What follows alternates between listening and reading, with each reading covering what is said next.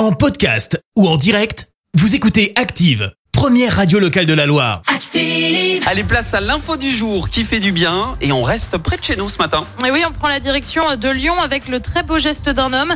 Il s'appelle Olivier, il a 49 ans, il est en partie paralysé. Vendredi soir, il n'a pas hésité une seconde pour sauter de son fauteuil roulant pour pratiquer un massage cardiaque à un jeune homme de 24 ans. Euh, Ce dernier était inanimé sur un trottoir après un arrêt cardiaque.